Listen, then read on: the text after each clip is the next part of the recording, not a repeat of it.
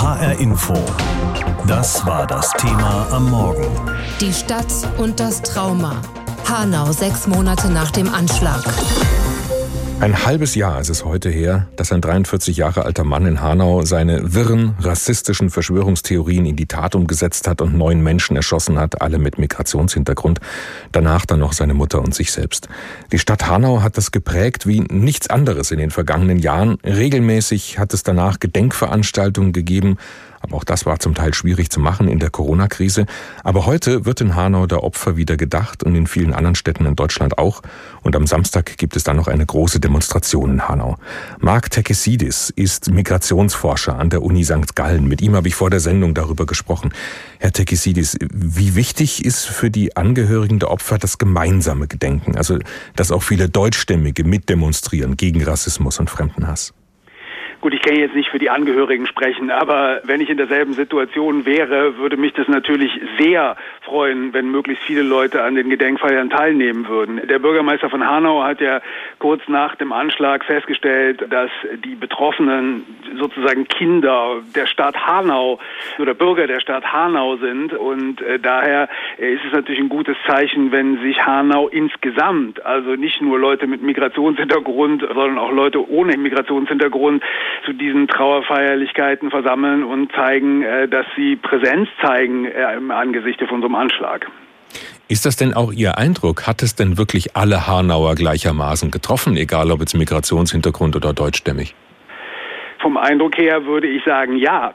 Also ich stelle auf lokaler Ebene immer wieder fest, dass vor Ort diese Unterschiede zwischen Leuten mit Migrationshintergrund und ohne Migrationshintergrund im Alltag oft gar keine Rolle mehr spielen. Also das heißt äh, sozusagen, man nimmt es schon so wahr, als ob das eine Stadt ist und in dem Moment, wo so ein Anschlag passiert, dann möchte man ja in seiner Stadt nicht haben. Ja, das möchte man nirgendwo haben in einem Land und das ist doch sozusagen der Moment, um den es geht. Unmittelbar nach dem Anschlag haben allerdings viele beklagt, dass Migranten zweiter oder dritter Generation, oft mit deutschem Pass, nicht wirklich akzeptiert sind als äh, Teil der deutschen Gesellschaft. Hat sich das verändert im vergangenen halben Jahr? Nee, im vergangenen halben Jahr hat sich das nicht verändert, weil ich bin auch schon ein paar Tage älter und beobachte das schon länger äh, und kann natürlich auch die Ungeduld der jüngeren Leute verstehen, aber man muss das auch so ein bisschen im Kontext sehen. Also Deutschland hat ja überhaupt erst 1998 anerkannt, dass es ein Einwanderungsland ist und äh, dann ist 2000 die Staatsangehörigkeit geändert worden, sodass es mittlerweile auch Deutsche gibt, die nicht deutscher Herkunft sind äh, und das ist ja alles erst 20 Jahre her. Dass die Einwanderung schon viel länger geht, äh, spielt dabei letztendlich keine Rolle. Rechtlich ist die dieser Moment, wo das Provisorium aufgebrochen worden ist, erst 20 Jahre. Also 20 Jahre ist man Einwanderungsland und alle Erfolge und alle Misserfolge, die muss man daran äh, auch messen. Also ähm, es wird immer Rassismus in der Bundesrepublik geben, aber dass äh, sozusagen die Zugehörigkeit so stark in Frage steht, wie das noch in den 90er Jahren den, der Fall gewesen ist, äh, das kann ich nicht feststellen. Also in den 90er Jahren hat Helmut Kohl äh, angesichts des Anschlags in Solingen, bei dem fünf Personen türkischer Herkunft ums Leben gekommen ist, noch gesagt, er möchte da nicht hinfahren, um keinen Beileidstourismus äh, zu machen. Äh, das hat sich doch schon stark verändert. Aber trotzdem fühlen sich eben viele Migranten oder eben Deutsche mit Migrationshintergrund nach wie vor nicht gleichwertig. Ja, das ist ja auch richtig. Also äh, es gibt sozusagen weiterhin äh, Benachteiligung, ja? also auf, auf sehr, sehr vielen Ebenen. Äh, es gibt Benachteiligung im Bildungsbereich, es gibt Benachteiligung bei der Arbeitssuche, es gibt Benachteiligung bei der Wohnungssuche. Es gibt ganz viele Formen äh, von Diskriminierung. Aber ähm, der Unterschied zu früher ist, äh, jetzt kann man auch viel mehr darüber reden. Und jetzt gibt es auch viel mehr Leute, die anfangen, Druck darauf auszuüben, dass sich diese Dinge verändern. Äh, und wie man an den Demonstrationen anlässlich des Todes von George Floyd äh, gesehen hat, äh, gibt es mittlerweile auch sehr viele Menschen ohne Migrationshintergrund, die auch sagen, okay, wir leben doch in einer demokratischen Gesellschaft, das darf es doch nicht geben, wir müssen uns dafür einsetzen. Und darin sehe ich erstmal eine positive Entwicklung. Der Attentäter von Hanau ist unter anderem ja gezielt in eine Shisha-Bar gegangen und hat dort eben viele Leute erschossen. Und gerade solche Shisha-Bars, die gelten ja einigen in Deutschland als Beleg für eine Art Parallelkultur. Dort treffen sich eben fast nur Menschen mit Migrationshintergrund. Ist es deswegen, weil sie zum Teil auch unter sich bleiben wollen oder ist das wiederum nur eine Reaktion darauf, weil sie eben nicht überall akzeptiert werden? Naja, also wenn, Sie jetzt in Hanau vermutlich in eine Theateraufführung gehen, da werden Sie feststellen, dass da sehr viele Leute ohne Migrationshintergrund oder beziehungsweise deutscher Herkunft äh, rumsitzen. Da sage ich ja auch nicht, das ist eine Parallelgesellschaft, nur weil da keine Leute mit Migrationshintergrund sind. Ja, also äh, ist, ist das ist das gute Recht von Leuten, sich zu treffen, wo sie wollen. Aber äh, auch die Opfer haben ja gezeigt, dass da sehr unterschiedliche Herkünfte vertreten gewesen sind. Äh, also man macht aus allem so ein Problem. Ja, also ich glaube äh, sozusagen, dass auch auf, auf offizielle Arbeit und der Innenminister und die Sicherheitsbehörden äh, sozusagen Migration und Problem sehr oft als gleich äh, sehen und äh, darin äh, steckt sozusagen viel Sprengkraft. Also da gibt es auch eine Mitschuld des Innenministeriums, wenn äh, da die Behauptung gekommen ist, äh, die Migration sei die Mutter aller Probleme. Was fehlt denn dann noch, damit wir das überwinden können? Ja, ich glaube, dass wir das mal auflösen müssen. Ja, also äh, wenn wir in Hanau in den Alltag gucken oder wenn wir in vielen anderen Städten in der Bundesrepublik in den Alltag gucken, dann funktioniert ja auch vieles. Bei den unter Sechsjährigen in den allen westdeutschen Städten sind die Kinder mit Migrationshintergrund in der Mehrheit. Das sind in Frankfurt 75 Prozent.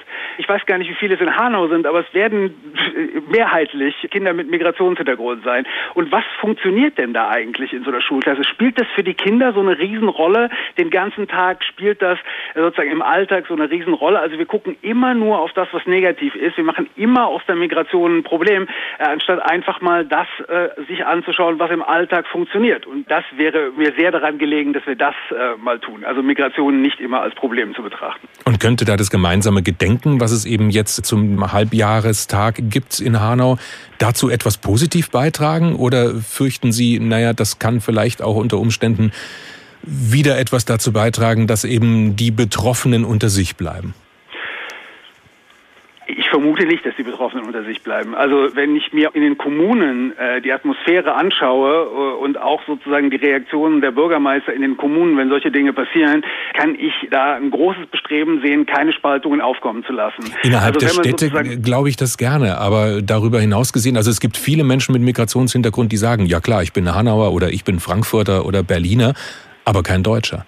Ja gut, äh, äh, wenn Sie äh, das hören, was Horst Seehofer zuletzt äh, von sich gegeben hat, äh, dann äh, könnte man diesen Eindruck schon bekommen, dass man per se unter Verdacht steht, wenn man nicht deutscher Herkunft ist.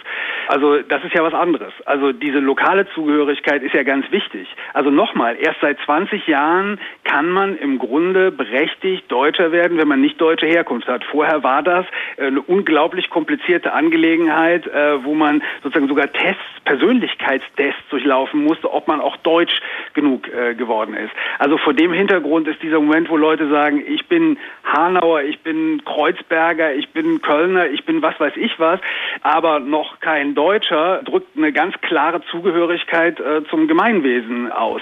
Dieser Moment, wo man sich dann auch als Deutsch empfindet, ist auch der Moment, an dem die Bundesrepublik mit begreift, dass man auch Deutscher sein kann, wenn man nicht deutscher Herkunft ist.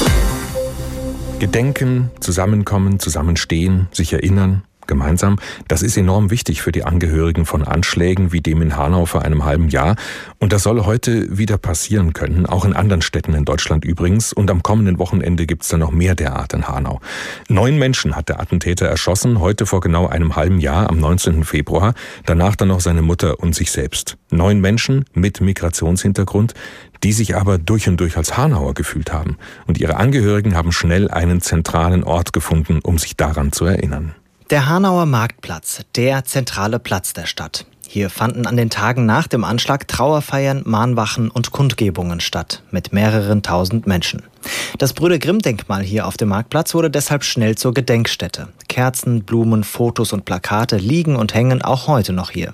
Und immer wieder bleiben Menschen hier stehen, halten inne oder unterhalten sich über das, was vor einem halben Jahr in ihrer Stadt passiert ist. Ich sehe auch Menschen, die immer noch Blumen äh, niederlegen und so, was ich wunderschön finde. Das ist ein sehr wichtiges Zeichen. Ich habe immer eine Gänsehaut, weil ich genau an die Personen denke, die da verstorben sind, ermordet worden sind, muss man ja sagen.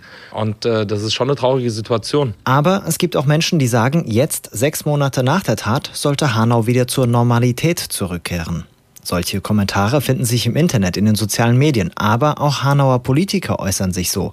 Der Landtagsabgeordnete Heiko Kassecker zum Beispiel. In der örtlichen Zeitung, dem Hanauer Anzeiger, hat der CDU-Politiker in einem Gastkommentar genau das gefordert. Rückkehr zur Normalität. Deshalb solle das Brüder Grimm-Denkmal nicht mehr zum Gedenken an den Anschlag genutzt werden. Stattdessen schlägt er eine Gedenktafel auf dem Hauptfriedhof vor. Das Gedenken weg vom Denkmal, also raus aus dem Stadtzentrum und Rückkehr zur Normalität. Für Armin Kurtovic sind diese Forderungen nicht nachvollziehbar. Er hat beim Anschlag vor sechs Monaten seinen Sohn Hamza verloren. Die Bilder werden da bleiben, bis was anderes entsteht. Der Bürgermeister ist nicht dagegen, die meisten Bürger von Hanau sind nicht dagegen und da weiß ich nicht, wieso es ihn stört. Immerhin, alle Beteiligten sind sich einig, dass es eine zentrale Gedenkstätte für die Opfer des Anschlags geben muss. Die Stadt will eine neue errichten. Wo genau, das soll noch geklärt werden. Armin Kurtovic wünscht sie sich mitten in der Stadt. Dass man es auch sieht, nicht irgendwo im Hinterhof oder es muss sichtbar sein. Dass jeder, der daran vorbeigeht, es auch sieht, dass man es nicht vergisst. Dass die Menschen daran erinnert werden was Hass und Rassismus anstellen kann. Ähnlich äußern sich andere Angehörige und auch viele andere Menschen aus Hanau. Denn für viele Hanauer wird wegen des Anschlags vom 19. Februar nichts jemals wieder so sein, wie es mal war. Umso wichtiger ist ihnen das Gedenken. HR Info. Das war das Thema am Morgen. Die Stadt und das Trauma. Hanau sechs Monate nach dem Anschlag. Am 19. Februar hat ein Mann in Hanau neun Menschen erschossen und dafür ganz gezielt zwei Shisha-Bars aufgesucht, in denen er Menschen mit Migrationshintergrund vermutet hat und neun von ihnen erschossen hat. Danach hat er zu Hause und seine Mutter und sich selbst noch getötet. Schnell war danach klar, der Mann hat seit Jahren extrem wirren und rassistischen Verschwörungstheorien angehangen. Anfangs hat sich in den Medien viel darum gedreht. Aber in Hanau hat sich das längst umgekehrt. In Hanau sind sehr bewusst die Opfer in den Blick genommen worden, ihre Familien und Lebensgeschichten. Kurz nach dem Anschlag hat sich dafür die Initiative 19. Februar gegründet. Freiwillige, die sich jetzt seit einem halben Jahr mit und für die Familien einsetzen und engagieren.